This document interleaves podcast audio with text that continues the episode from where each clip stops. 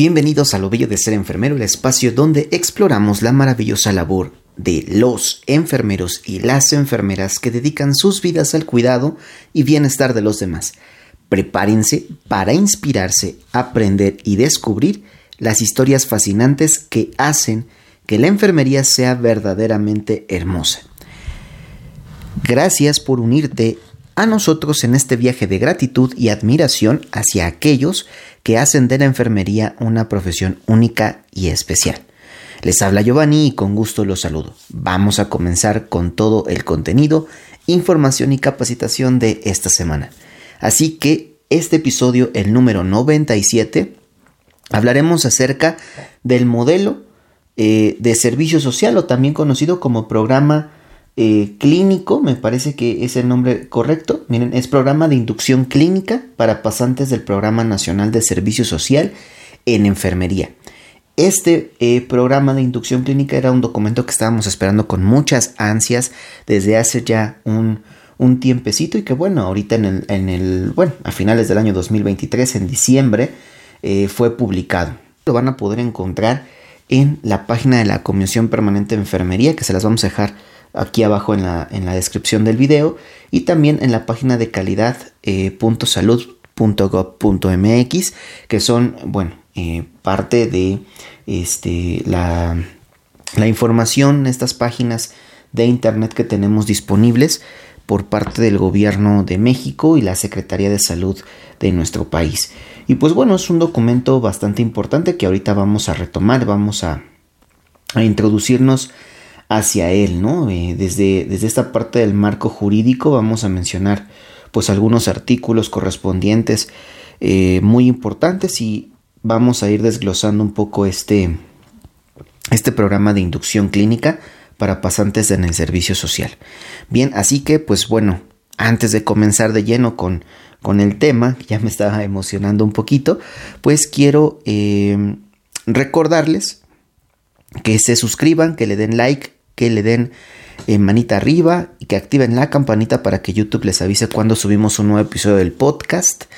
Em, además, quiero que vayan a seguirnos directamente o que se unan a nuestro canal porque ya tenemos disponible, ¿verdad?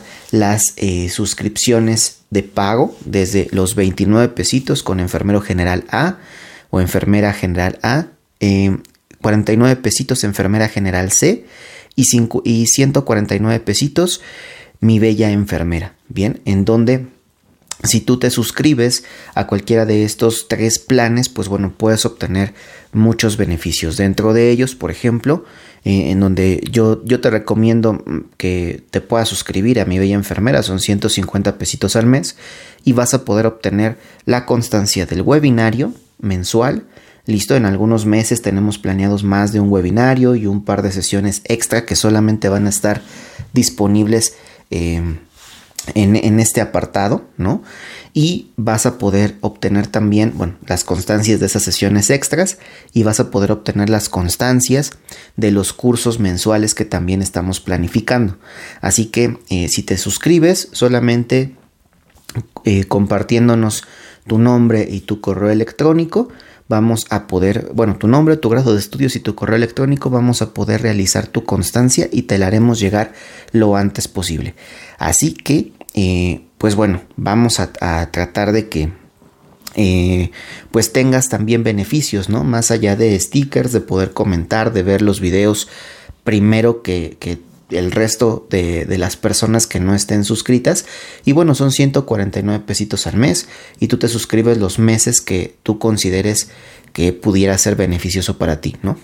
Así, la segunda recomendación pues es el de 49 pesitos, 49 pesos mexicanos, listo, en donde pues eh, lo que no vas a poder obtener son las constancias de los cursos eh, mensuales y no vas a tener el acceso a todas las sesiones previas, ¿no? Que, eh, eh, o nuevas que nosotros lleguemos a tener, un en vivo, alguna convivencia que hagamos en, YouTube, pues bueno, no lo vas a poder visualizar porque solamente es para los miembros que tienen eh, pues el premium, ¿no? Que sería el de 149 pesitos, pero bueno, pues es importante para que tú también tengas pues ahí constancias que puedan capacitarte o demostrar que te estás capacitando como enfermero. Así que te esperamos, piénsalo bien y no te vas a arrepentir de suscribirte aquí a nuestro canal. Y bueno, además de eso, como siempre, recordarte que vayas a seguirnos a nuestras redes sociales, Instagram, Facebook, TikTok y de X, donde vas a poder encontrar mucho más contenido relacionado a lo de ser enfermero, de diferentes eh, eh, tipos, ¿no? En TikTok vas a encontrar pues más clips, pequeños clips de lo que nosotros hablamos aquí en los episodios, pero bueno, vas a poder encontrar mucho material. Vamos a empezar a subir también otra vez eh, de acuerdo a las fechas establecidas. Vamos a empezar a subir información relacionada con estas fechas importantes hacia la salud en, Instagram y Facebook. Así que pues bueno, ve a seguirnos y eh, te lo vamos a agradecer muchísimo. Nos vas a ayudar bastante y todo esto es para que sigas obteniendo pues todos los beneficios gratuitos también de lo bello de ser enfermero. Así que ve, síguenos en todas nuestras redes sociales, no te, lo vas, no te vas a arrepentir, vienen muchos proyectos muy importantes. Así que, pues bueno, sin más que decirles, vamos a comenzar con la frase de la semana, que en esta ocasión escogimos una frase de eh, Sócrates, ¿bien? Que menciona, la verdadera sabiduría llega a todos cuando nos damos cuenta de lo poco que entendemos acerca de la vida, de nosotros mismos y del mundo que nos rodea. Eso, eso nos lo menciona Sócrates, ¿no? Entonces es una frase que me gustó muchísimo, la vamos a compartir y va a ser la frase de esta semana. Así que bueno, em, comenzando ya de lleno con, con, em, pues bueno, el tema del día de hoy, que es este eh, programa de inducción clínica para los pasantes que, que van a participar en el servicio social de la carrera de enfermería, pues es de, de, vital, de verdad, de vital importancia que por fin tuviéramos una, una guía de, algún, de alguna manera, ¿no? un programa que marcara el inicio de la inducción al servicio social en el país, ¿no? O sea, en todo el país.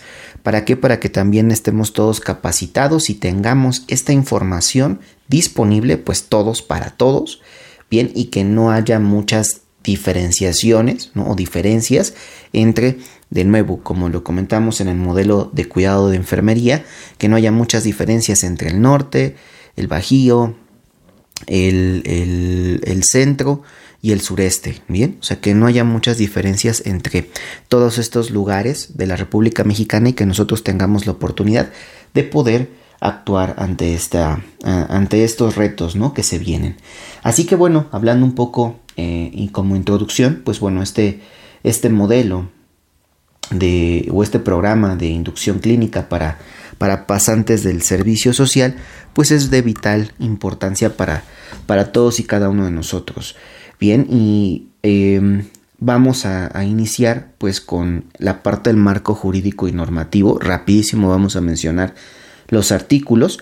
De primera instancia, pues como sabemos, el artículo quinto constitucional de la vaya de nuestra Constitución Política de los Estados Unidos Mexicanos.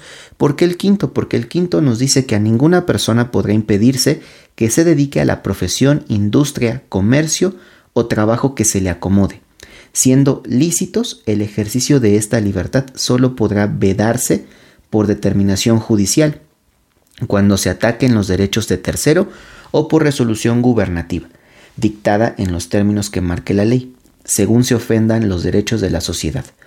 Nadie puede ser privado del producto de su trabajo sino por resolución judicial. Es decir, Tú puedes dedicarte a lo que tú quieras siempre y cuando sea una actividad lícita y puedes ganar el dinero que tú quieras, claro, desde emprendimientos, trabajos extra, lo que tú quieras, desde tu trabajo, vaya tu profesión o a lo que te dedicas. Y además, siempre y cuando no dañes también los derechos de terceras personas. Así que, bueno, es un artículo interesante, pudiera sonar un poco subjetivo, pero nosotros lo tenemos bien en cuenta, ¿no? Para, para que no haya pues eh, malentendidos de alguna forma con este artículo, ¿bien? Dice, la ley determinará en cada estado cuáles son las profesiones que necesitan título para su ejercicio, las condiciones que deban llenarse para obtenerlo y las autoridades que han de expedirlo. ¿Listo? Entonces también eso es parte importante. Posterior a eso, del artículo como tal que está escrito así en la Constitución Política de los Estados Unidos Mexicanos, tenemos la ley reglamentaria de este artículo constitucional relativo al ejercicio de las profesiones en la Ciudad de México. Bien, que bueno, este es eh, parte fundamental, ¿no? La capital de nuestro país, sin embargo, pues bueno, es importante conocerlo. De aquí, de, de esta ley reglamentaria, ¿listo? Se desprenden cuatro artículos, el artículo segundo, el 7, el 52 y el 53. El 2 dice que las leyes que regulen campos de acción relacionados con alguna rama o especialidad profesional determinarán cuáles son las actividades profesionales que necesitan título y cédula para su ejercicio. Bien, y entonces nos habla ¿no? mucho de esta parte en donde nosotros debemos de este, eh, pues tener un título, una cédula para poder ejercer pues la enfermería, ¿no? Ya de manera profesional. Sin embargo, vamos a ir ahondando un poquito lo relacionado hacia el servicio social, ¿no? El artículo 52 nos dice que todos los estudiantes de las profesiones que se refiere a esta ley, así como los profesionistas no mayores de 60 años o impedidos por enfermedad grave, ejerzan o no, deberán prestar el servicio social en los términos de esta ley. Bien, eso es importante. Y después viene el reglamento de la ley reglamentaria del artículo quinto constitucional, listo, en donde, por ejemplo, dice el artículo 85 de este reglamento, de la ley reglamentaria, eh, dice, el servicio social de los estudiantes quedará al cuidado y responsabilidad de las escuelas de enseñanza profesional conforme a sus planes de estudios.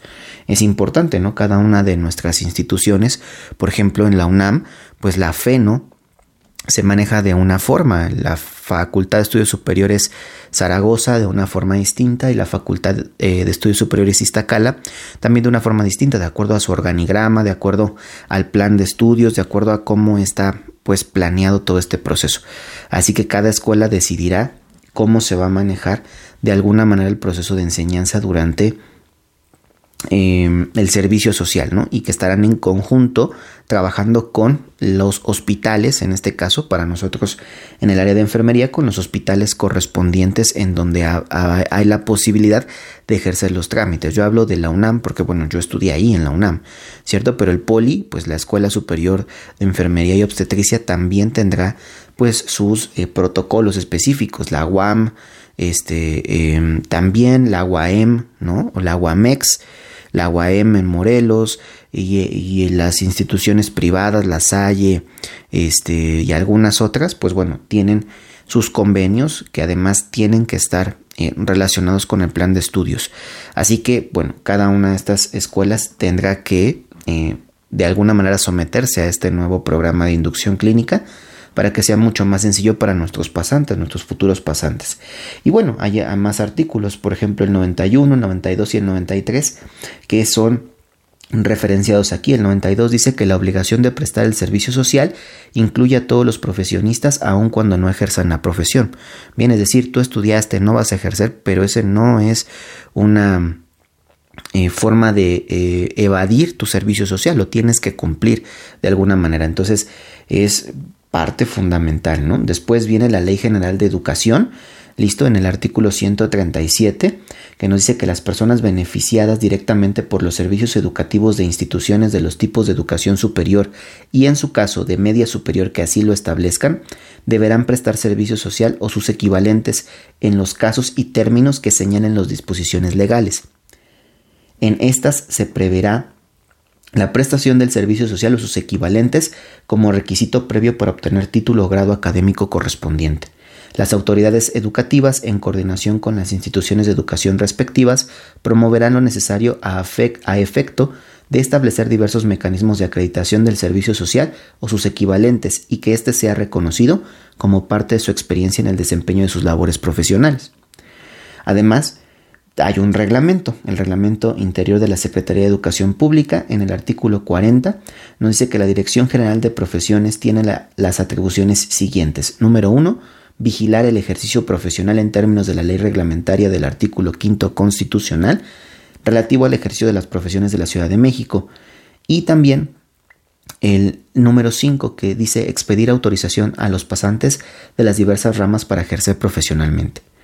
La Ley General de Salud, en el artículo quinto y sexto, además del 32, 33, 34, 84, 85, 86, 87 y 88, pues bueno, son los artículos que hablan o que están relacionados con esta parte del, del, servicio social. Bien, vamos a leer, por ejemplo, el artículo quinto ¿no? de la Ley General de Salud. Dice, el Sistema Nacional de Salud está constituido por las dependencias y entidades de la administración pública, tanto federal como local y las personas físicas o morales de los sectores social y privado que presten servicios de salud, así como por los mecanismos de coordinación de acciones y tiene por objeto dar cumplimiento al derecho a la protección de la salud. Entonces ya nos está diciendo, no solamente es el sistema público, de atención a la salud, es decir, no solamente IMSS, IMSS Bienestar, ISTE, eh, Secretaría de Salud Federal, Secretaría de Salud de la Ciudad de México, el Estado de México, el Estado de Morelos o en el estado en el que nosotros nos encontremos, listo, sino que es todo un conjunto, ¿vale? Son todos y además de los hospitales privados, Médica Sur, este, el Hospital Ángeles, eh, eh, vaya, algunas otras cadenas de hospitales nación, bueno, internacionales incluso, pero que se encuentran dentro de nuestro país ofreciendo pues sus servicios ¿no? en, de manera privada. Además, también, eh, bueno, el artículo sexto habla de los objetivos del Sistema Nacional de Salud, que son pues bastantes, son nueve objetivos, no los vamos a mencionar todos porque se alargaría muchísimo el, eh, el, episodio, pero bueno, el primero eh, que vamos a mencionar. Dice, por ejemplo, contribuir al desarrollo demográfico armónico del país, ¿no? Esto es importante con una educación em, pues relacionada a la planificación familiar, ¿listo? La, demografía del, del, país pues debería de mantenerse en equilibrio. Sabemos en la actualidad que, bueno, las condiciones para vivir, las condiciones para mantenernos, las condiciones para pues eh, ejercer de alguna manera nuestras profesiones, eh, los salarios, los costos, pues han elevado muchísimo, sobre todo en la Ciudad de México, ¿no? Digo, hay otros estados que también tienen esta situación, pero en la Ciudad de México, pues bueno, hay circunstancias internas y externas propiamente a la Ciudad de México que hacen que la calidad de vida en, en este lugar pues también esté aumentando en cuanto a los costos.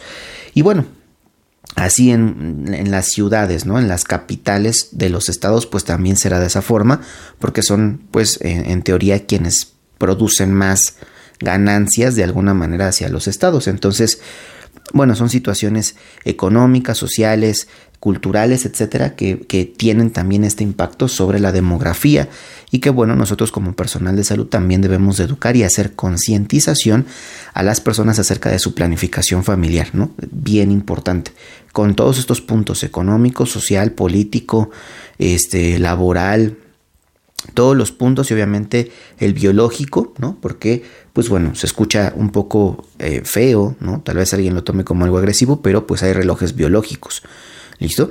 Entonces hay personas que sí tienen relojes biológicos o reloj biológico, específicamente pues las del sexo femenino, bien, y que pues es importante también enseñarles, si tienen este deseo de ser eh, madres, eh, pues es importante enseñarles en qué edades la fertilidad pues es mucho más efectiva, listo, y en qué edades pues ya comenzamos a tener riesgos, ¿no? Tanto muy jóvenes como muy grandes.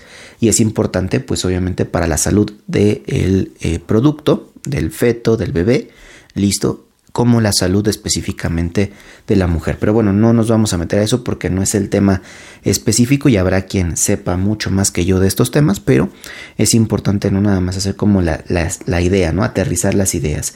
También nos dice que uno de los objetivos del Sistema Nacional de Salud es em, dar impulso al desarrollo de la familia y de la comunidad, así como a la integración social y al crecimiento físico y mental de la niñez. Bien, eh, es uno de los objetivos. Otro dice apoyar el mejoramiento de las condiciones sanitarias del medio ambiente que propicien el desarrollo satisfactorio de la vida. Es otro de los objetivos. Em, impulsar un sistema racional de administración y desarrollo de los recursos humanos para mejorar la salud. Bien.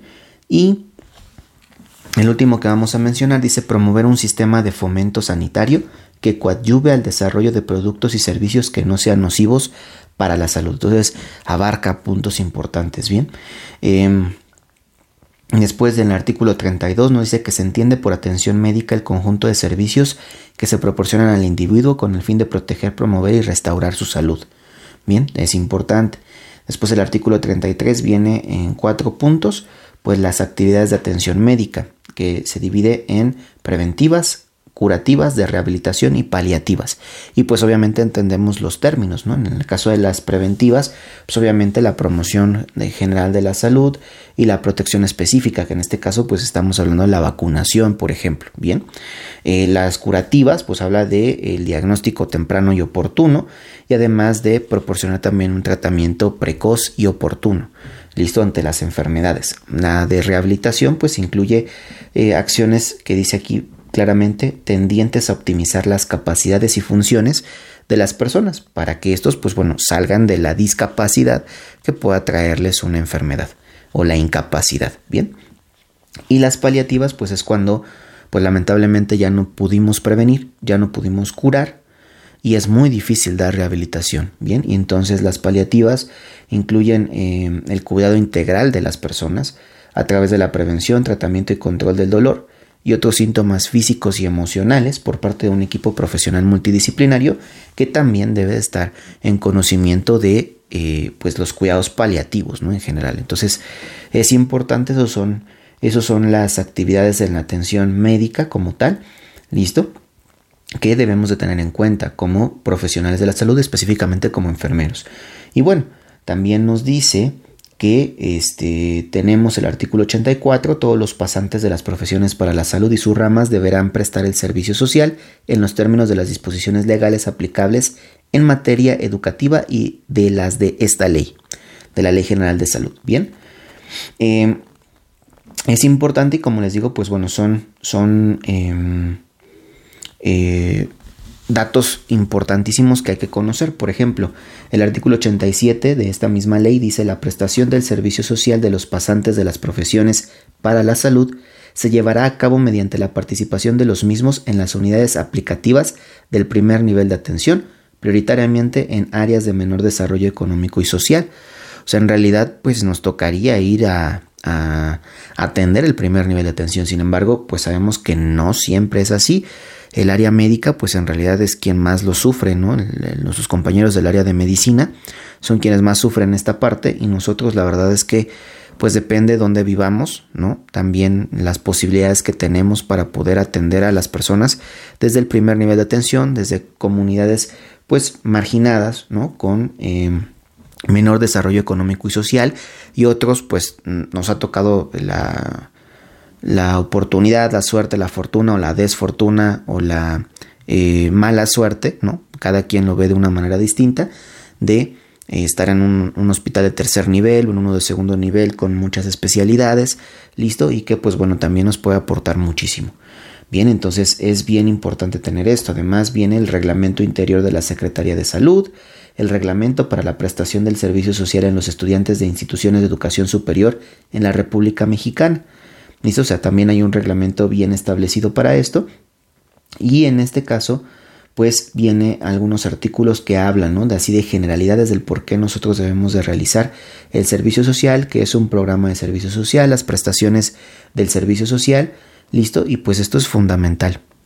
Y como siempre, pues a veces no tenemos estas inducciones, ¿cierto? No en todas las instituciones eh, educativas, pues tenemos estas inducciones e incluso cuando llegamos al servicio social tampoco nos lo, explican de tal manera, ¿no? No sé si alguno de ustedes sí lo, ha, lo habían hecho previamente a la existencia de este documento, bien, y si no, pues bueno, eh, estamos aprendiendo algo nuevo, ¿no? Algo muy importante. Eh, después viene un apartado que dice propuesta pedagógica, en donde, donde dice el primer párrafo, la tarea fundamental del servicio social es estimular el análisis y la reflexión que actúen con una conciencia crítica, social, política abierta, justa y libre, ya que su objetivo debe ser el crecimiento profesional con actitudes comprometidas con la sociedad, con conocimientos relevantes, aptitudes, sensibilidad y fundamentación en el ser y en el actuar capacidad de comprender, reflexionar y valorar la complejidad del contexto social y biológico cambiante por los fenómenos de la globalización. Digo, aquí el texto se escucha muy bonito, ¿no? Al momento de leerlo, hay que tener conciencia crítica, social, política, abierta, justa y libre. Y sobre todo lo último, ¿no? Más allá de que tengas conciencia crítica, social y política, bien, el hecho de que sea abierta, justa y libre, pues hay veces que cala, ¿no? En algunas situaciones y pues nosotros también debemos de aprender por medio de una madurez que vamos obteniendo conforme pasa el tiempo, que a veces es mejor pensarlo, analizarlo y luego externarlo, ¿cierto? Y no solamente hablarlo así porque pues a veces esta parte abierta, justa y libre no siempre viene de la mejor manera, ¿no? Y les mandamos un saludito a quien a quien le quede el saco porque pues es evidente que existen muchas instituciones que no les gusta esto, ¿bien? Eh, además del crecimiento profesional, ¿no? Eh, también hay muchas instituciones o no instituciones como tal, pero sí personas que representan instituciones que no nos ayudan o no favorecen a esto, ¿no? Y lamentablemente, pero bueno, hay que tenerlo mucho en cuenta. Aquí hay un documento que nos dice, esto es lo que tienes que hacer. ¿Listo? Entonces también es una forma de documentarnos, de poder fundamentar algunos puntos de vista. ¿Listo? Y es de verdad de de mucha importancia que lo lean. Es un documento corto, en realidad tiene 57 páginas en total, pero pues obviamente sabemos que hay que quitar la, portada, la contraportada, el agradecimiento, muchos puntos que no pudieran ser tan relevantes. Y al final, pues obviamente las referencias bibliográficas y demás, y, y te va a quedar más o menos como 45 páginas, ¿no? O sea, de las 57, 45 páginas, en realidad son las que tienen toda la información de lo que hemos hablado ahorita y mucho más. Entonces, de nuevo, es bien importante tenerlo, tenerlo en cuenta, tenerlo en consideración. Y bueno, vamos, vamos a seguir leyendo, por ejemplo, esta parte de la propuesta pedagógica.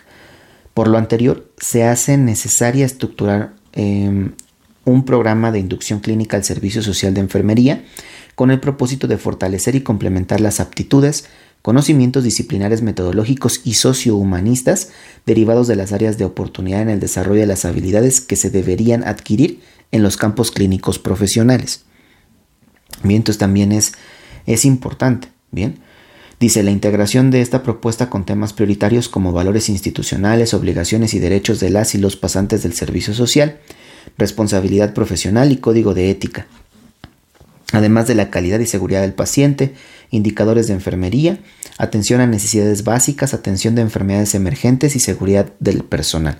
Nos dan en el contexto necesario de introducción, además de ser necesario del programa de inducción del servicio social de enfermería, se enfoque eh, hacia el desarrollo de competencias profesionales que permitan mejorar la combinación de las habilidades cognitivas, técnicas y humanas a través de horas teóricas y horas prácticas de capacitación sobre los diversos tópicos, que fortalecerán su formación profesional.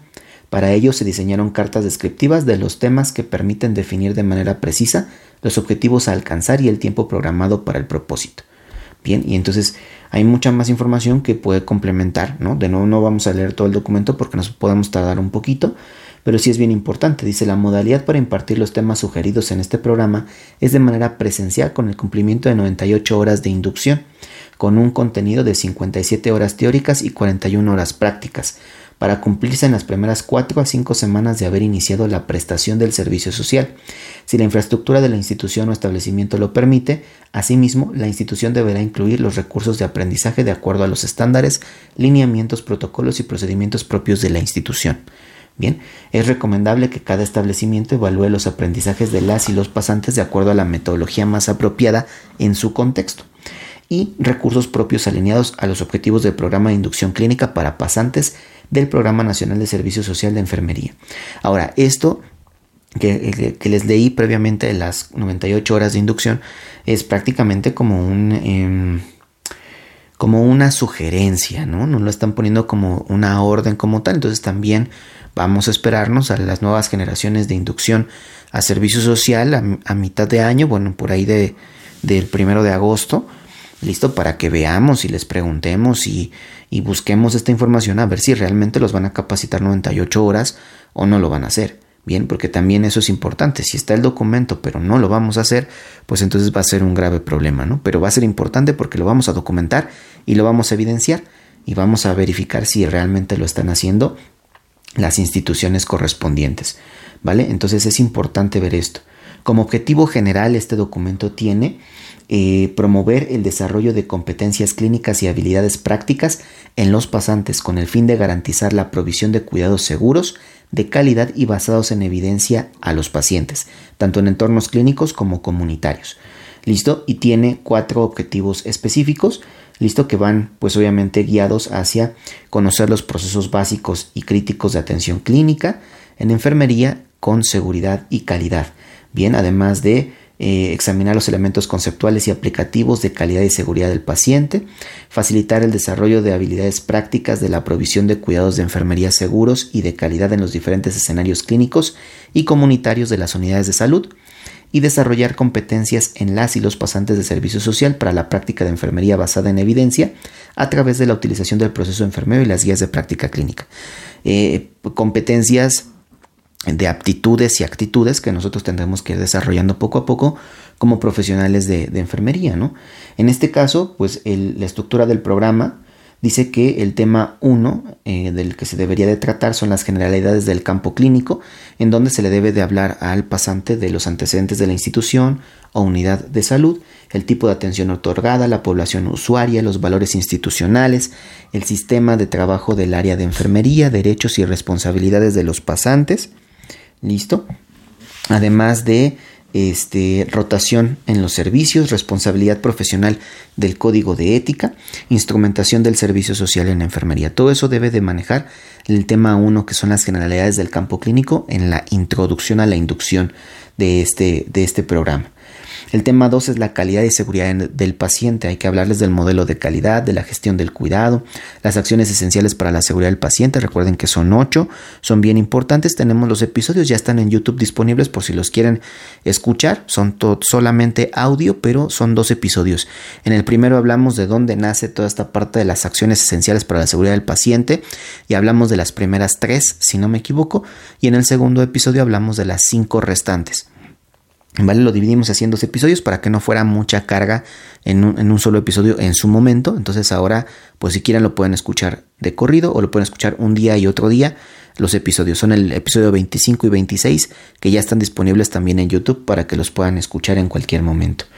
Eh, tenemos también los indicadores de calidad de enfermería que va a ser un episodio que pronto van a tener disponible y aquí pues obviamente los describen. Describen eh, seis de los indicadores de calidad generales de enfermería, ¿bien? Que es el trato digno, la vigilancia y control de la venoclisis instalada, listo, la administración de medicamentos vía oral, la prevención de úlceras por presión en el paciente hospitalizado, prevención de infección en el paciente con sonda vesical instalada y prevención de caídas asociadas en el paciente hospitalizado. Son digamos que los, los seis indicadores de calidad generales, ¿no? Hay por ahí libros que nos dice que pueden ser hasta 16. Entonces eh, les vamos a recomendar también un libro de la maestra Carolina Ortega. Eh, que fue mi coordinador del Servicio Social en el Instituto Nacional de Cardiología Ignacio Chávez, que le enviamos un cordial saludo. Esperemos que se encuentre muy bien eh, y que esté disfrutando mucho, pues bueno, ya de su tiempo libre. Y, eh, y pues bueno, eh, hizo un libro ¿no? de la calidad y seguridad del paciente. Les vamos a dejar aquí el, el, enlace para que puedan ir. Es un libro que tienen que comprar, ¿no? En este caso, pero que es muy bueno, la verdad. Y si no, pues igual viendo el título del libro, van a poder encontrarlo, por ejemplo, si están en la FENO, si están en la FES Zaragoza, que son las que tengo conocimiento en esas dos eh, bibliotecas, ¿no? de, tanto de Campus 1 en FES Zaragoza como de la biblioteca de la FENO, pues van a poder encontrar el libro y lo van a poder leer y van a ver que son 15, eh, este, 15 eh, indicadores de calidad los que ella menciona que hay que tener en cuenta con el paciente. Claro, desde un punto de vista de un hospital de tercer nivel de atención, de un hospital que ofrece servicios a pacientes cardiológicos, renales, pulmonares, ¿no? O sea que de enfermedades un poco complejas, entonces pues obviamente también está basado en el contexto, ¿no? Pero sí es importante conocerlo para poder complementar incluso estos seis indicadores de calidad generales a nivel nacional. Bien, el tema 3 es la atención de necesidades humanas básicas y pues obviamente nos hablan de cinco necesidades básicas que es oxigenación, higiene, protección de la piel, movilización y nutrición. Son las cinco que nosotros debemos de tener en cuenta así siempre, ¿no? Y obviamente desde lo primero que es vivir con la oxigenación, ¿listo? Después la higiene, protección de la piel, movilización y nutrición, ¿no? En nutrición pues obviamente se, se agrega la hidratación del paciente y obviamente todo eso se tiene que, que tratar. El tema 4 dice enfermedades emergentes y seguridad del personal.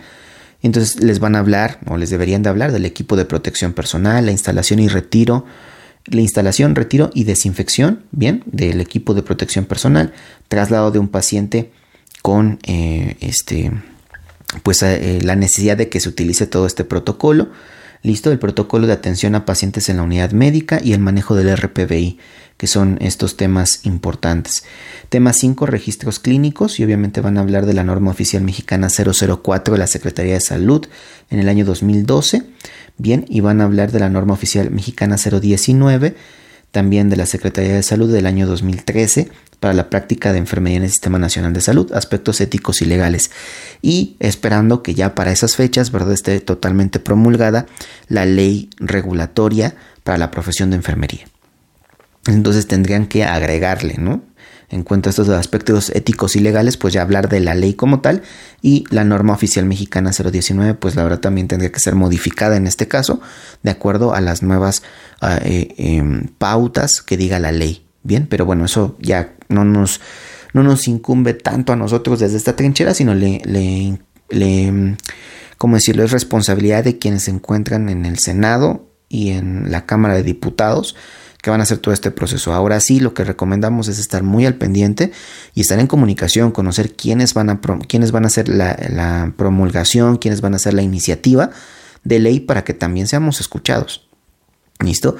Y metamos la presión suficiente que se necesite para que los beneficios realmente sean buenos en la ley de enfermería, ¿no? Que tengamos una libertad eh, profesional muy importante, pero que pues obviamente también no nos haga eh, tanto daño, ¿no? Entonces sí es importante que estemos al pendiente, así que estén muy muy al pendiente de eso, vamos a tratar de buscar noticias acerca de esto, información acerca de esto, para eh, pronto comunicárselos a todos ustedes.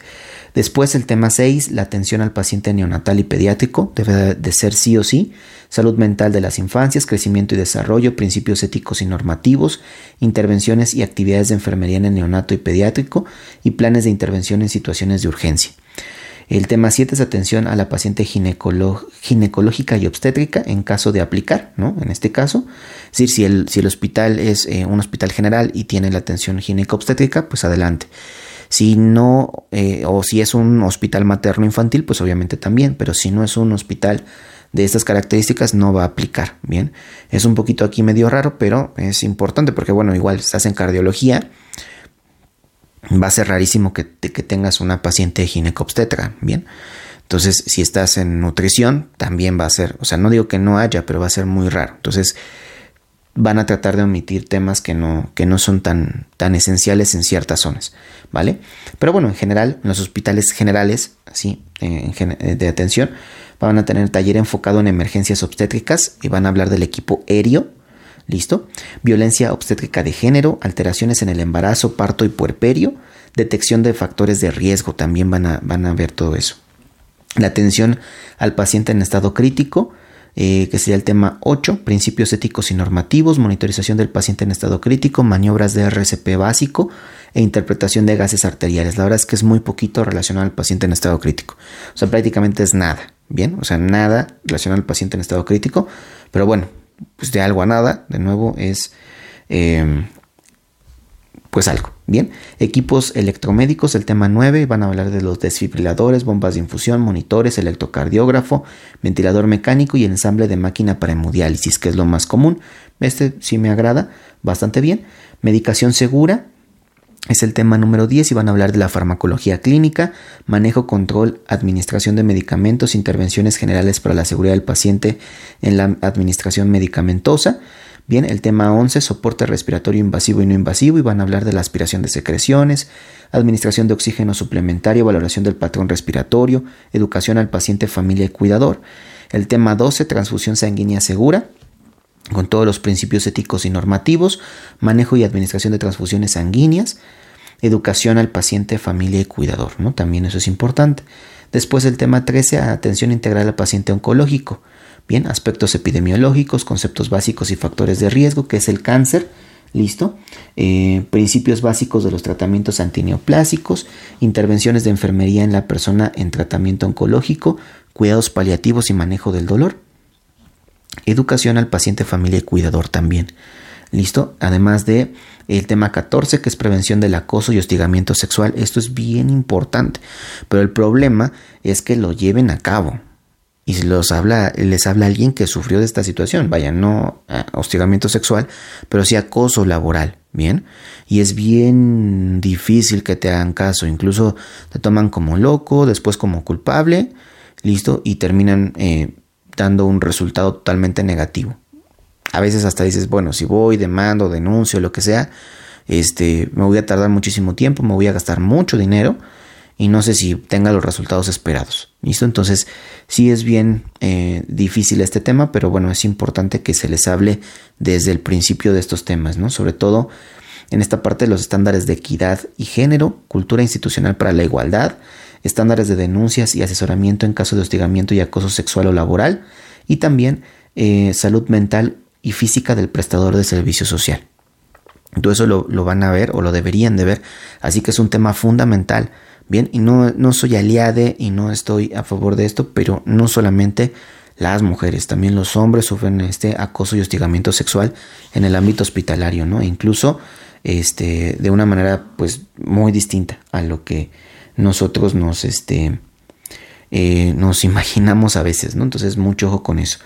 El esquema de vacunación en México, lo van a hablar también, antecedentes de la vacunación, marco legal, epidemiológicos, cadena de frío, Cartilla Nacional de Salud, esquemas de vacunación por grupo etario, vacunación segura, clasificación de las ESAVIS, puesto de vacunación y sistema de registro. Y el tema 16, van a hablar de la salud mental, conceptos básicos sobre la salud mental, trastornos y problemas relacionados con la salud mental más frecuentes, intervenciones de enfermería en salud mental, manejo de urgencias relacionadas con la salud mental, atención de la salud mental en los profesionales de la salud. Son, digamos, todo lo que se va a hablar en este caso. Bien.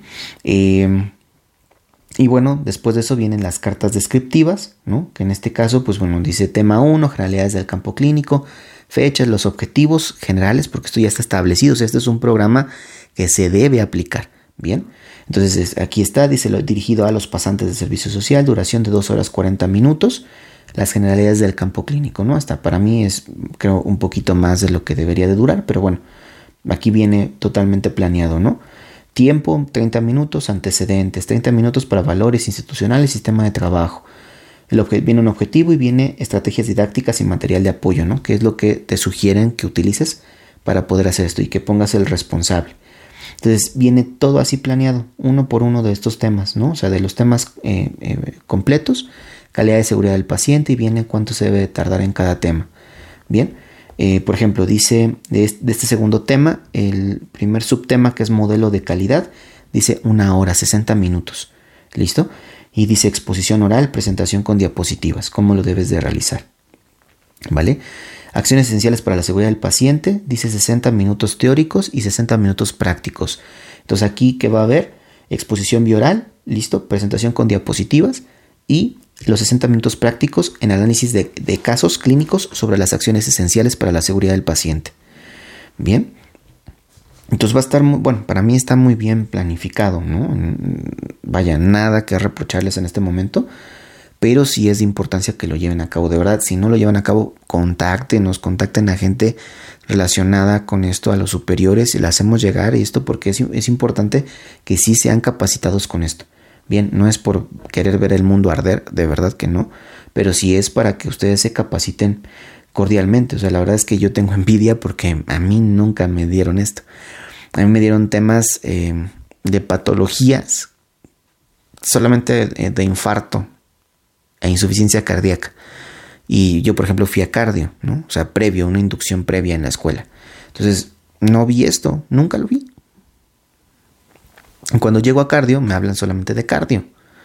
O sea, muchas generalidades de cardio. Sí, nos hablaron de la institución, de que, que había los valores, este, visión, misión, etcétera. O sea, muchos temas muy importantes. Pero, por ejemplo, algunos otros quedaron así como al, eh, al, tanteo de alguna manera, fueron muy rápidos, no fueron este, concisos, el tiempo fueron 15 días realmente. Este, que bueno, en realidad sí tuvimos una inducción bastante amplia, 15 días, pues prácticamente del turno de la mañana, ¿no? De 8 de la mañana a, a 2 de la tarde, por ahí así, teníamos 15 días de inducción. Bien, o sea, sí fue mucho tiempo, pero son temas meramente relacionados con la cardiología. fue muy poquito tiempo para temas tan relevantes como estos. O sea, ahora se debe de considerar esas 98 horas, ¿no? De estas generalidades más eh, lo específico de las unidades hospitalarias. Y eso es importante porque de todo esto que les dije no hay nada de temas de cardiología, por ejemplo. Y si tú vas al Instituto Nacional de Cardiología, pues necesitas que te den una inducción hacia la insuficiencia cardíaca, el infarto de miocardio, las valvulopatías, las aminas vasoactivas, el fármaco, el, perdón, el paciente posoperado cardiovascular, el paciente de la unidad coronaria, el paciente en hemodinamia. O sea, sí necesitas que te den una perspectiva general de lo que hay adentro del hospital, más allá de la perspectiva general de los pacientes. Por ejemplo, yo si pudiera omitir lo oncológico. Es rarísimo que en, en, o sea, en ese hospital, ¿no? Rarísimo que en cardiología veas situaciones oncológicas. Existen sí, pero muy raro. O sea, no es, no es tan común. Bien. Entonces, quitamos eso y podemos agregar cosas de cardiología. Bien. O sea, ya también dependerá mucho de la institución en donde te encuentres, por los temas a los que le tengas más relevancia. O sea, no tiene casos en un hospital general que no tiene servicio de onco, listo, que veas 10 horas de onco. Bien, o sea, es muy interesante el tema, sí, pero no tiene caso. ¿Listo? O sea, no tiene caso porque esos 10, esas 10 horas las puedes haber aprovechado con otro tema. Que sí vayas a ver en ese momento y que no esté distribuido aquí. Yo espero que, bueno, ahorita vamos a ir leyendo esto, pero espero que también esté esa opción, ¿no? Para que lo, lo tengan así y lo puedan modificar de acuerdo a las necesidades del campo clínico. ¿Listo? Entonces, Así vienen todas estas tablitas bien, bien diferenciadas, con cada una con su objetivo general, este, con las horas que se van a tardar más o menos, horas teóricas y horas prácticas. Y la verdad es que está bastante bien, me agradó muchísimo cómo lo hicieron. Bien, so, ahí un, aplauso para quienes se encargaron de hacer este programa de inducción clínica para pasantes del servicio social de enfermería. ¿Vale? Em, además de eso, bueno, tenemos la metodología del desarrollo del programa, donde dice que las sesiones teóricas se desarrollarán en un aula. Se elegirá al ponente considerando su conocimiento y aplicación de los procesos de, manera cotidiana en los servicios de acuerdo a con la normativa de la institución. Se espera que además de la experiencia clínica también cuente con experiencia docente. Previamente, en la medida de lo posible, los recursos bibliográficos se facilitarán al pasante de manera electrónica para que los revise y externen sus dudas durante la sesión. ¿No? Desarrollo de las actividades prácticas y aquí viene más o menos una, una sugerencia, ¿no? Por ejemplo, dice la tutora o, el tutor deberá guiar y supervisar el conocimiento de acuerdo a la guía o lista de cotejo desarrollada para cada procedimiento.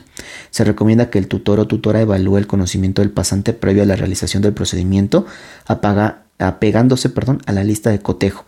Posteriormente guiará y supervisará la realización del procedimiento y acorde a lo que observe irá registrando si se realizó el procedimiento de acuerdo a la lista de cotejo. Idealmente él o la tutora deberá supervisar al pasante durante un tiempo promedio entre 3 a 6 meses para garantizar la seguridad del paciente y la curva de aprendizaje del paciente. Y después dice aquí evidencias de aprendizaje. Para las sesiones teóricas se puede utilizar diferentes herramientas para las sesiones que involucran principalmente cuestiones muy teóricas, reglamentaciones o protocolos. Pueden aplicarse cuestionarios con diferentes tipos de reactivos, opción múltiple, relacionar, verdadero falso, complementar, preguntas abiertas, entre otras.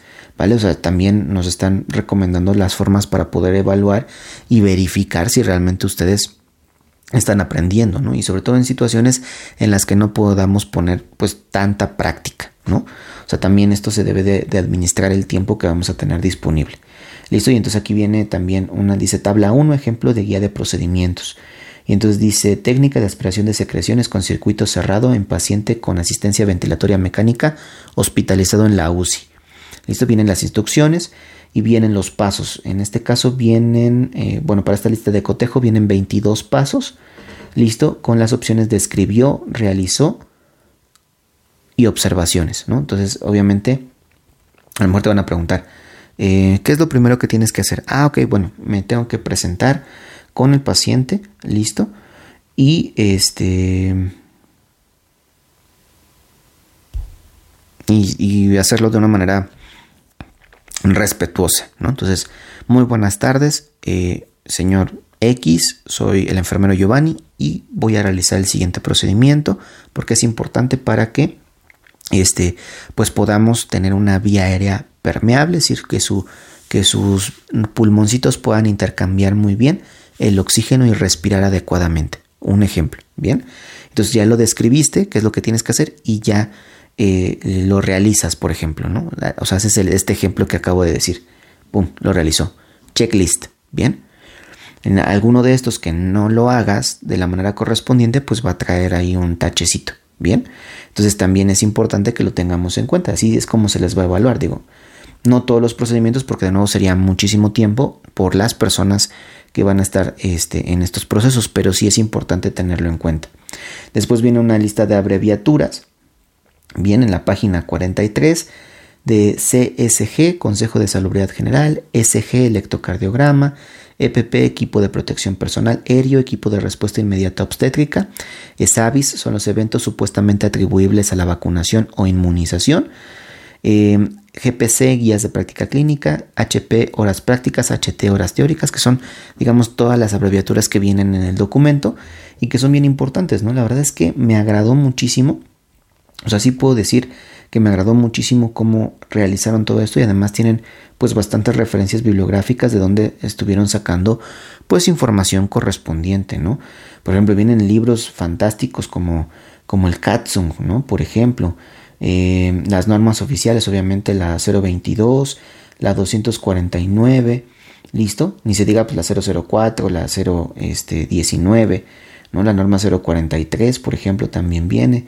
Em, viene algunos otros libros muy importantes, bien, em, como por ejemplo el de proceso enfermero desde el modelo de cuidados de Virginia Henderson y los lenguajes Nanda Noknik, listo, de Bedillo Vallejo, JC, listo, también viene de la Comisión Interinstitucional de Enfermería, el Código de Ética para las Enfermeras y Enfermeros de México, o sea, tienen algunas referencias muy importantes dentro de este trabajo.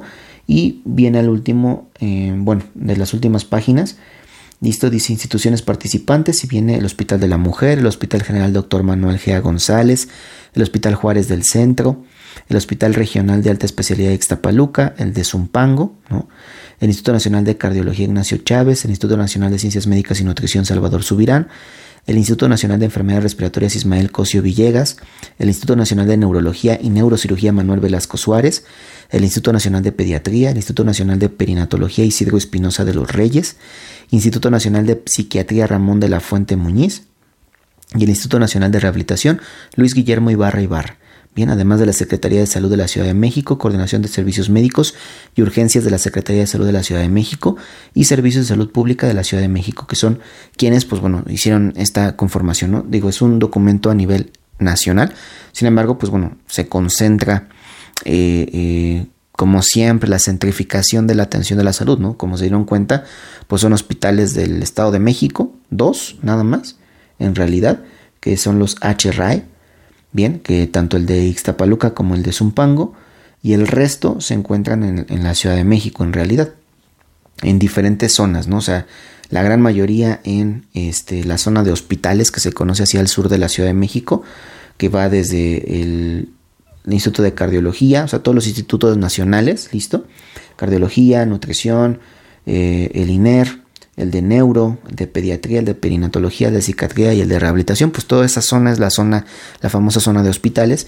Listo, entonces eh, toda esa zona se concentró, además de eh, el Hospital General de México, listo, el Hospital Juárez del Centro, el Hospital de la Mujer, bien, y el, hospital, bueno, el GEA González que también está en la zona de hospitales, ¿no? Es importante tenerlo en cuenta. Bien, aquí, ¿quiénes son los participantes de, de o los integrantes del sector salud? Que, viene pues obviamente el doctor Jorge Alcocer Varela, que es el secretario de salud actual de, la, de nuestra actual, em, em, no sé cómo decirlo, del actual gobierno, vaya, eh, el maestro Juan Antonio Ferrer Aguilar, subsecretario de Integración y Desarrollo del sector salud. Listo, y vienen aquí algunas otras eh, personas, por ejemplo, em, de la coordinadora general de, de este, pues de la Secretaría de Salud, ¿no? Eh, es la maestra Telma Rosana González Guzmán, directora de Enfermería eh, de la Dirección General de Calidad y Educación en Salud. Listo, del Instituto Mexicano del Seguro Social está la maestra Fabiana Maribel Cepeda Arias como titular de la Coordinación de Técnica de Programas de Enfermería. eh, del Sistema Nacional para el Desarrollo Integral de la Familia del DIF está la maestra Rosa Garnica Fonseca. Listo. Está también de la Sedena, por ejemplo, eh, el coronel enfermera, bueno, la coronel enfermera Olivia Costilla Saavedra, jefa del área de, enfermera, de enfermería de la Sedena. Listo. Y está del ISTE, está eh, la doctora María Guadalupe Jara Saldaña, jefe de los servicios de enfermería del Instituto de, Seguro, de Seguridad perdón, y Servicios Sociales de los Trabajadores del Estado.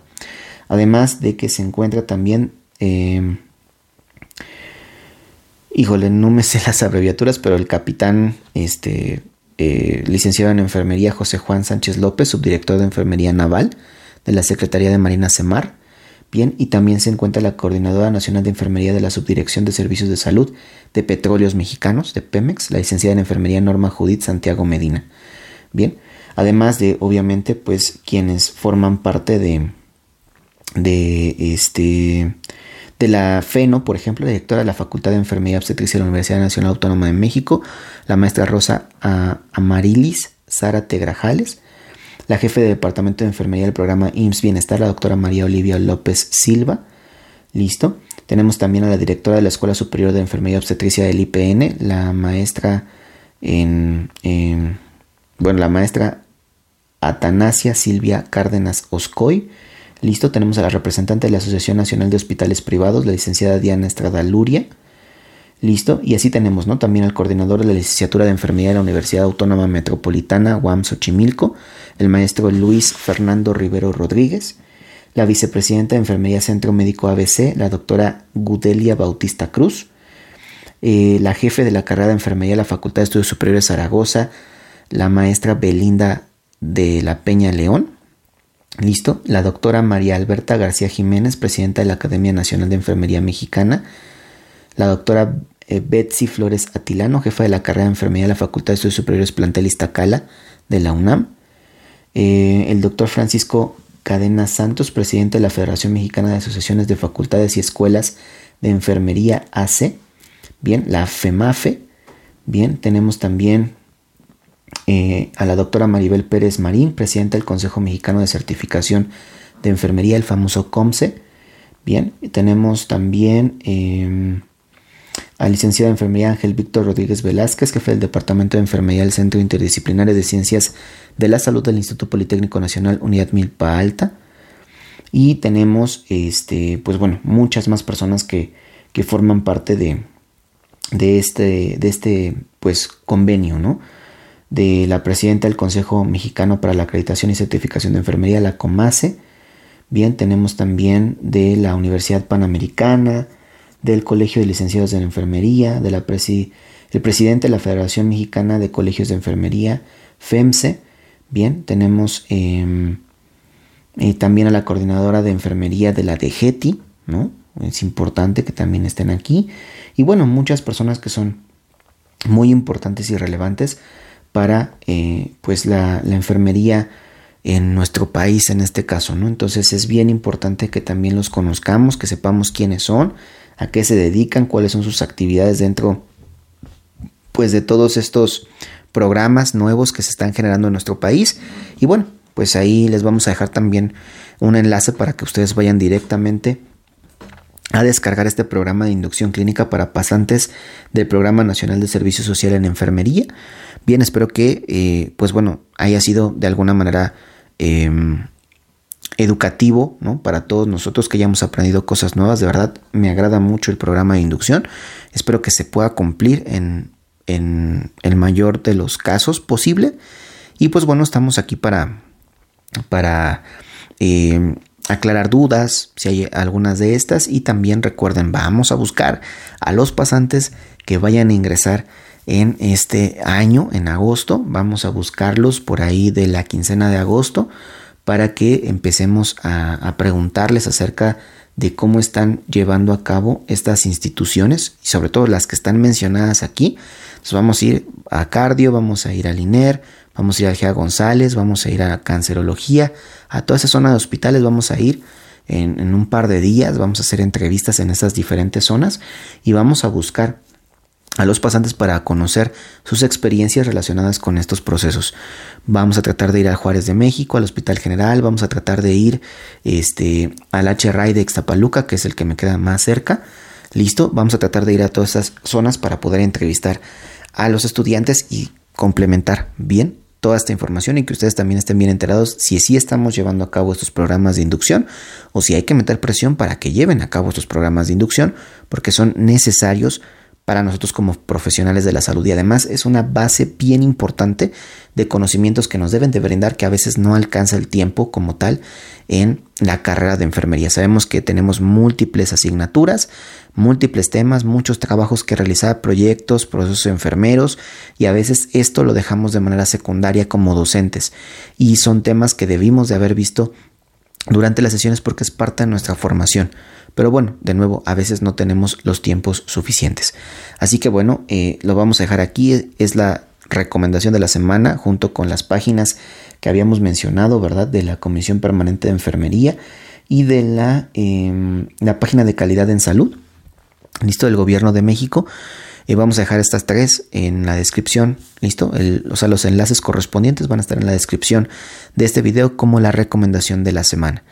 Bien, y por otro lado, quiero hablarles de manera muy específica de la noticia de la semana. Es una noticia, la verdad, que también me agrada muchísimo y que si bien el tema es... Em, pues un poquito redundante en los últimos, las últimas fechas para todo, pues también teníamos que hablarlo, mencionarlo aquí en el podcast. ¿Por qué? Porque va a ser muy importante para nuestro desarrollo profesional. De hecho, incluso pudiera ser muy importante para que se pudiera llevar a cabo el programa de inducción clínica para pasantes en el servicio social, porque va a ser bien fundamental para que estos eh, eh, pues puedan ayudarse, ¿no? Tanto los docentes como los estudiantes puedan ayudarse por medio de estas nuevas tecnologías que cada vez tenemos más a la mano. Así que en este caso vamos a hablar de una noticia que dice, la llegada de la inteligencia artificial eh, en la enfermería supondrá el fin de la humanización de los cuidados. Y entonces es una pregunta que nos hemos eh, hecho pues en algún momento, ¿no? ¿Cuántas eh, especialidades, cuántas profesiones en diferentes ámbitos, no solamente la salud, sino sociales, eh, em, exactas, etcétera, pues tienen estas eh, eh, complicaciones, ¿no? Entonces vamos a platicar un poco acerca de esto. Es un artículo que fue publicado em, en enero, el 23 de enero del 2024, listo, en el periódico Diario Enfermero. Es un, es un periódico, bueno, una página de noticias, funge como un periódico eh, de España, bien, pero que las noticias en realidad pues aparecen, si bien algunos puntos muy importantes del área española eh, o de esa región, pues también hay em, noticias que les he compartido durante mucho tiempo de, em, de todo el mundo, ¿no? O sea, que pasan en Inglaterra, en Estados Unidos, en Chile, en Canadá, en Francia, etcétera, y que son importantes, entonces tratamos de compartírselos. Y uno de estos, pues, es este, este pequeño eh, artículo que fue publicado aquí.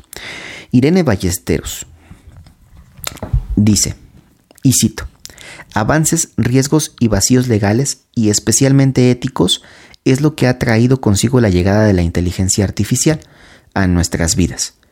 El boom del chat GPT o GPT solo fue el inicio de un desencadenante de acontecimientos en relación a esta superinteligencia, que ha dejado por el camino noticias que sorprenden a la vez que ponen los pelos de punta.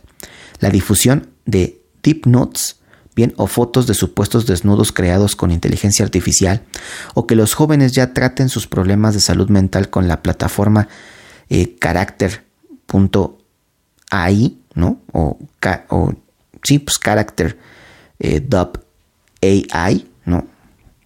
Básicamente hace que cada día sea más necesario sentar las bases del correcto uso de esta herramienta. La inteligencia artificial no es más que una disciplina que genera máquinas capaces de imitar la inteligencia humana. Copia nuestras funciones cognitivas con el uso de mejorar, perdón, con el objetivo de mejorar procesos y ayudarnos en nuestras tareas. Parece que su utilidad es infinita, sin embargo, es eficaz y sobre todo segura en ciertos ámbitos. ¿Tiene más riesgos que beneficios?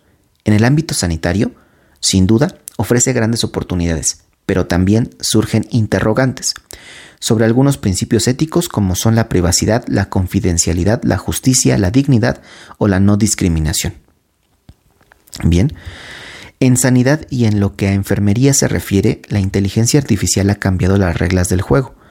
Ahora las enfermeras están inmersas en un proceso de digitalización sin precedentes, al más alto nivel, y esto exige el uso de todas las herramientas a su disposición para ofrecer los mejores cuidados y a la vez generar rendimiento, rendimiento perdón, en sus funciones y esto pasa por el uso de la inteligencia artificial. La inteligencia artificial ayuda a alcanzar mejores resultados en salud.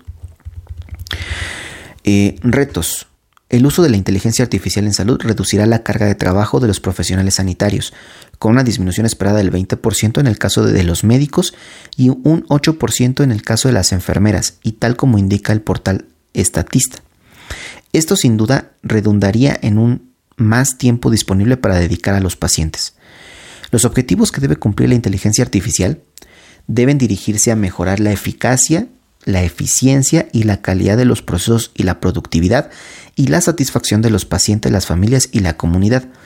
La inteligencia artificial debe ser una herramienta que garantice la disposición de datos fiables y actualizados que permitan la toma de decisiones a nivel clínico, de gestión, de investigación y de políticas públicas.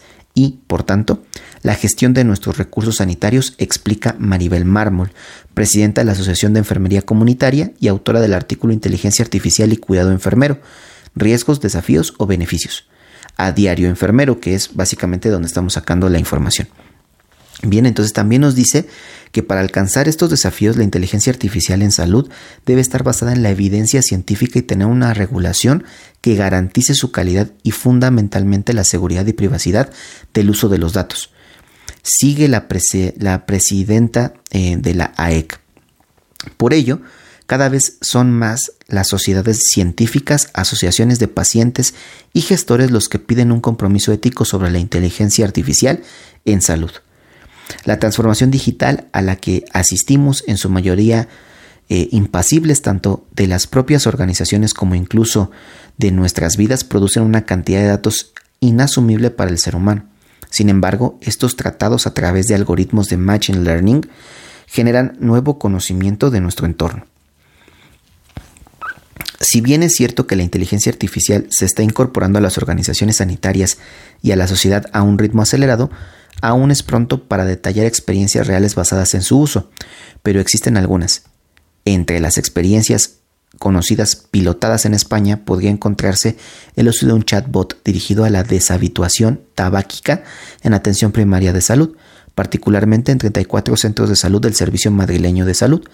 Este chatbot es conocido como un asistente virtual que responde a preguntas y demandas de los pacientes teniendo la capacidad de aprender y comunicarse con el usuario a través de una aplicación de mensajería, en este caso a través de Telegram.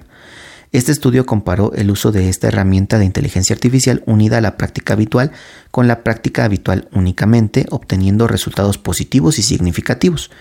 Esto lo dice eh, Mármol. Bien.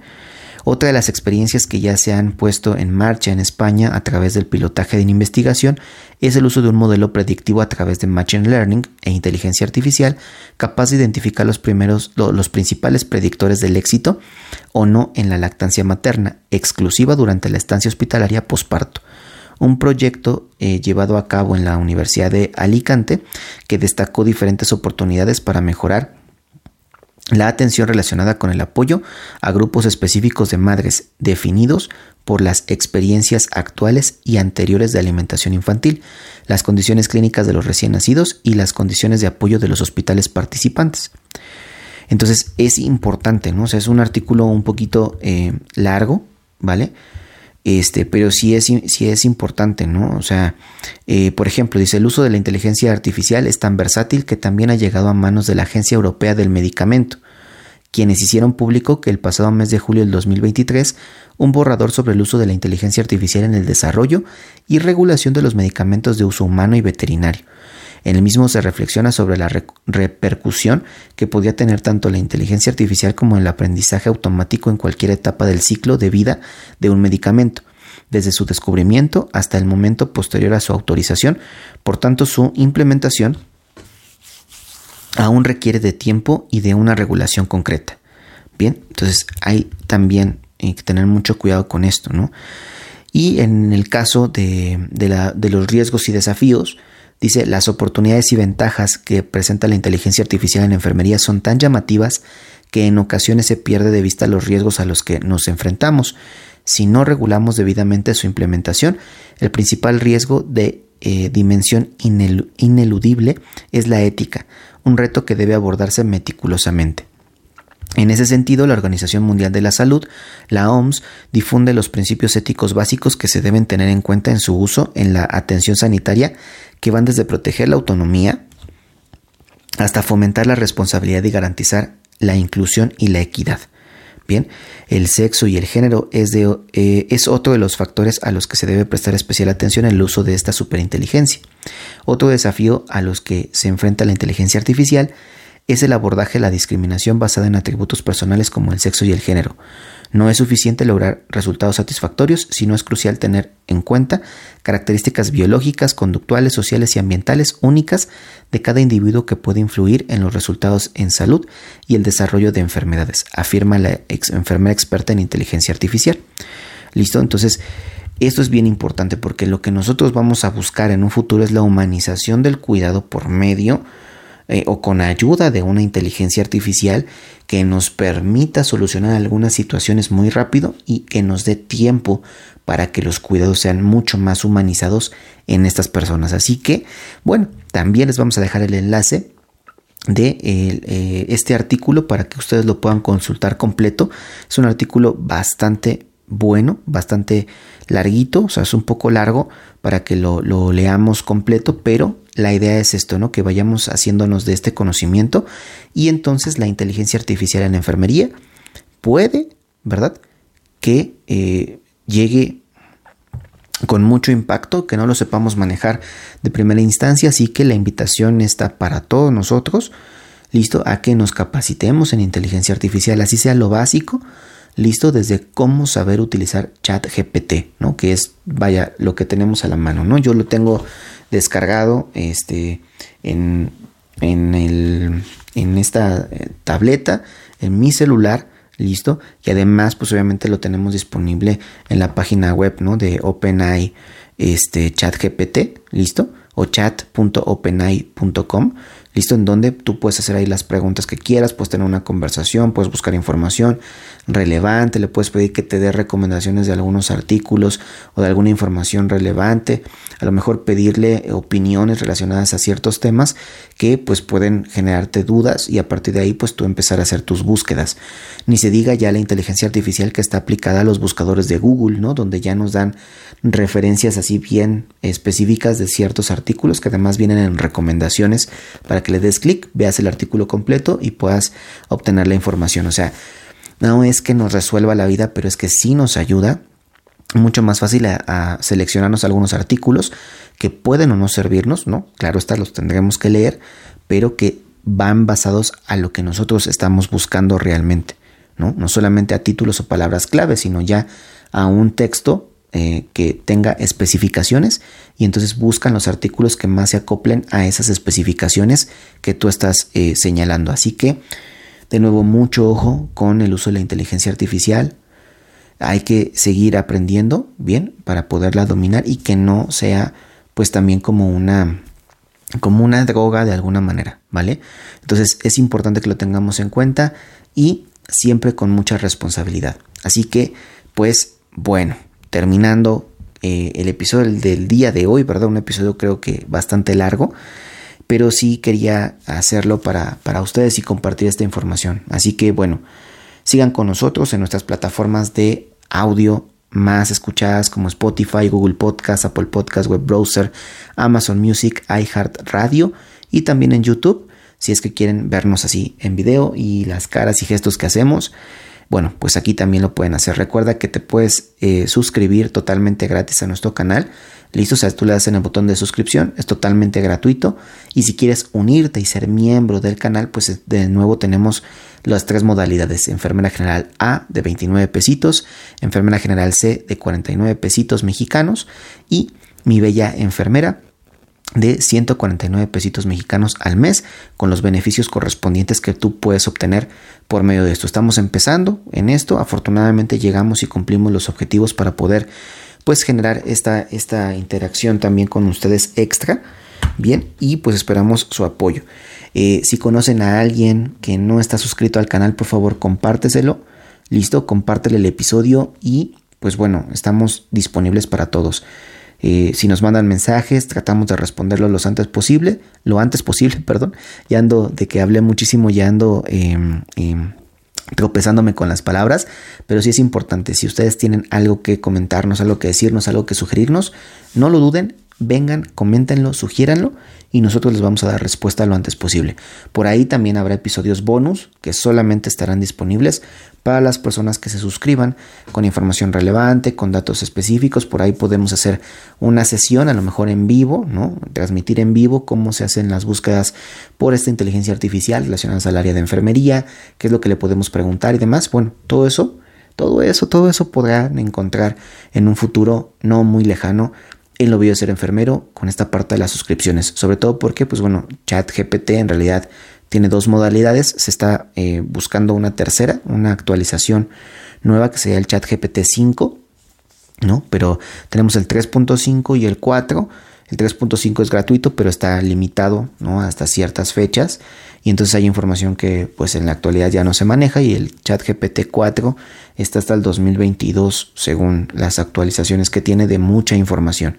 Entonces es de paga. Eh, vaya, por eso es que también pues necesitamos retribuirles, ¿no? El hecho de que les enseñemos a utilizar todo este tipo de, de plataformas y demás, pues son de paga.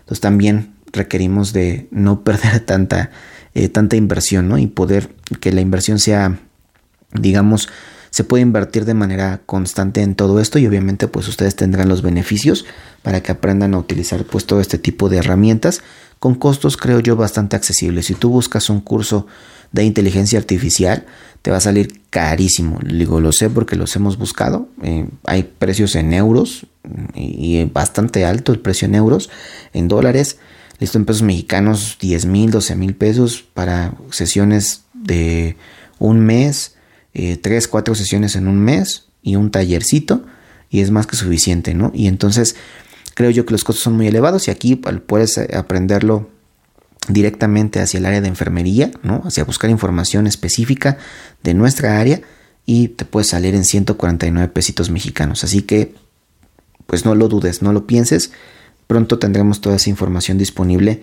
en eh, lo bello de ser enfermero. Y bueno, va a haber lives, va a haber eh, este, proyecciones, va a haber clases especiales, o sea, va a haber muchas cosas que tú puedes tomar si así lo deseas y puedes obtener beneficios. O sea, no solamente es pagar por eso, sino es obtener también un beneficio eh, de, de, regreso que son las constancias que nosotros te vamos a poder emitir a partir de que este, tú decidas tomar o no esa sesión.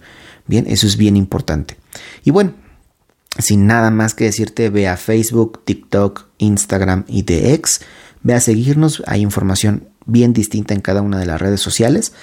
Pero pues bueno, vamos a tratar de estar compartiéndoles también más y más y más información. Y vamos a, es un propósito de este 2024 estar un poquito más activos con todos ustedes. Así que pronto vamos a hacer lives em, genéricos en Facebook, Instagram, en TikTok, listo para estar compartiendo con ustedes pues un momento em, de manera directa, no sé, en un, en vivo, vaya, y que podamos intercambiar la información. Así que es un propósito de este año 2024, ya estamos en febrero, hemos estado planeando todas estas actividades en este mes de enero, pero bueno, queremos estar con ustedes, llegar a más gente, poder compartir, ser una, una página que le dé voz a quienes no les gusta hablar tanto, a quienes les cuesta hablar eh, del ámbito de enfermería, de lo que viene, de lo bueno y lo malo, pues lo a ser enfermero, además de que tenga ese nombre, ¿no? Claro que siempre va a estar mostrando todo, lo bueno, lo malo, lo bonito, lo feo, lo bello de ser enfermero. Así que eh, vamos a estar siempre con ustedes y este 2024 es para eso. Así que vengan, apóyenos y va a haber mucho contenido este año para ustedes. El siguiente episodio, el número 98, estaremos hablando acerca de la ergoespirometría. Es un tema que me gustó mucho, que lo estoy viendo también como docente, lo estoy viendo como este futuro eh, programador de, de eh, terapias este, de rehabilitación cardíaca. Listo, y entonces pues estamos también trabajando en esto. Queremos compartir un poquito de esa información con ustedes y vamos a hablar de ese tema la próxima semana. Así que no se lo pierdan. Espero que se encuentren excelentemente bien, que sacien sus necesidades, que verifiquen sus requisitos universales. El día de hoy esto ha sido Palabra de Nightingale, así que muchísimas gracias. Nos vemos hasta la próxima. Saludos.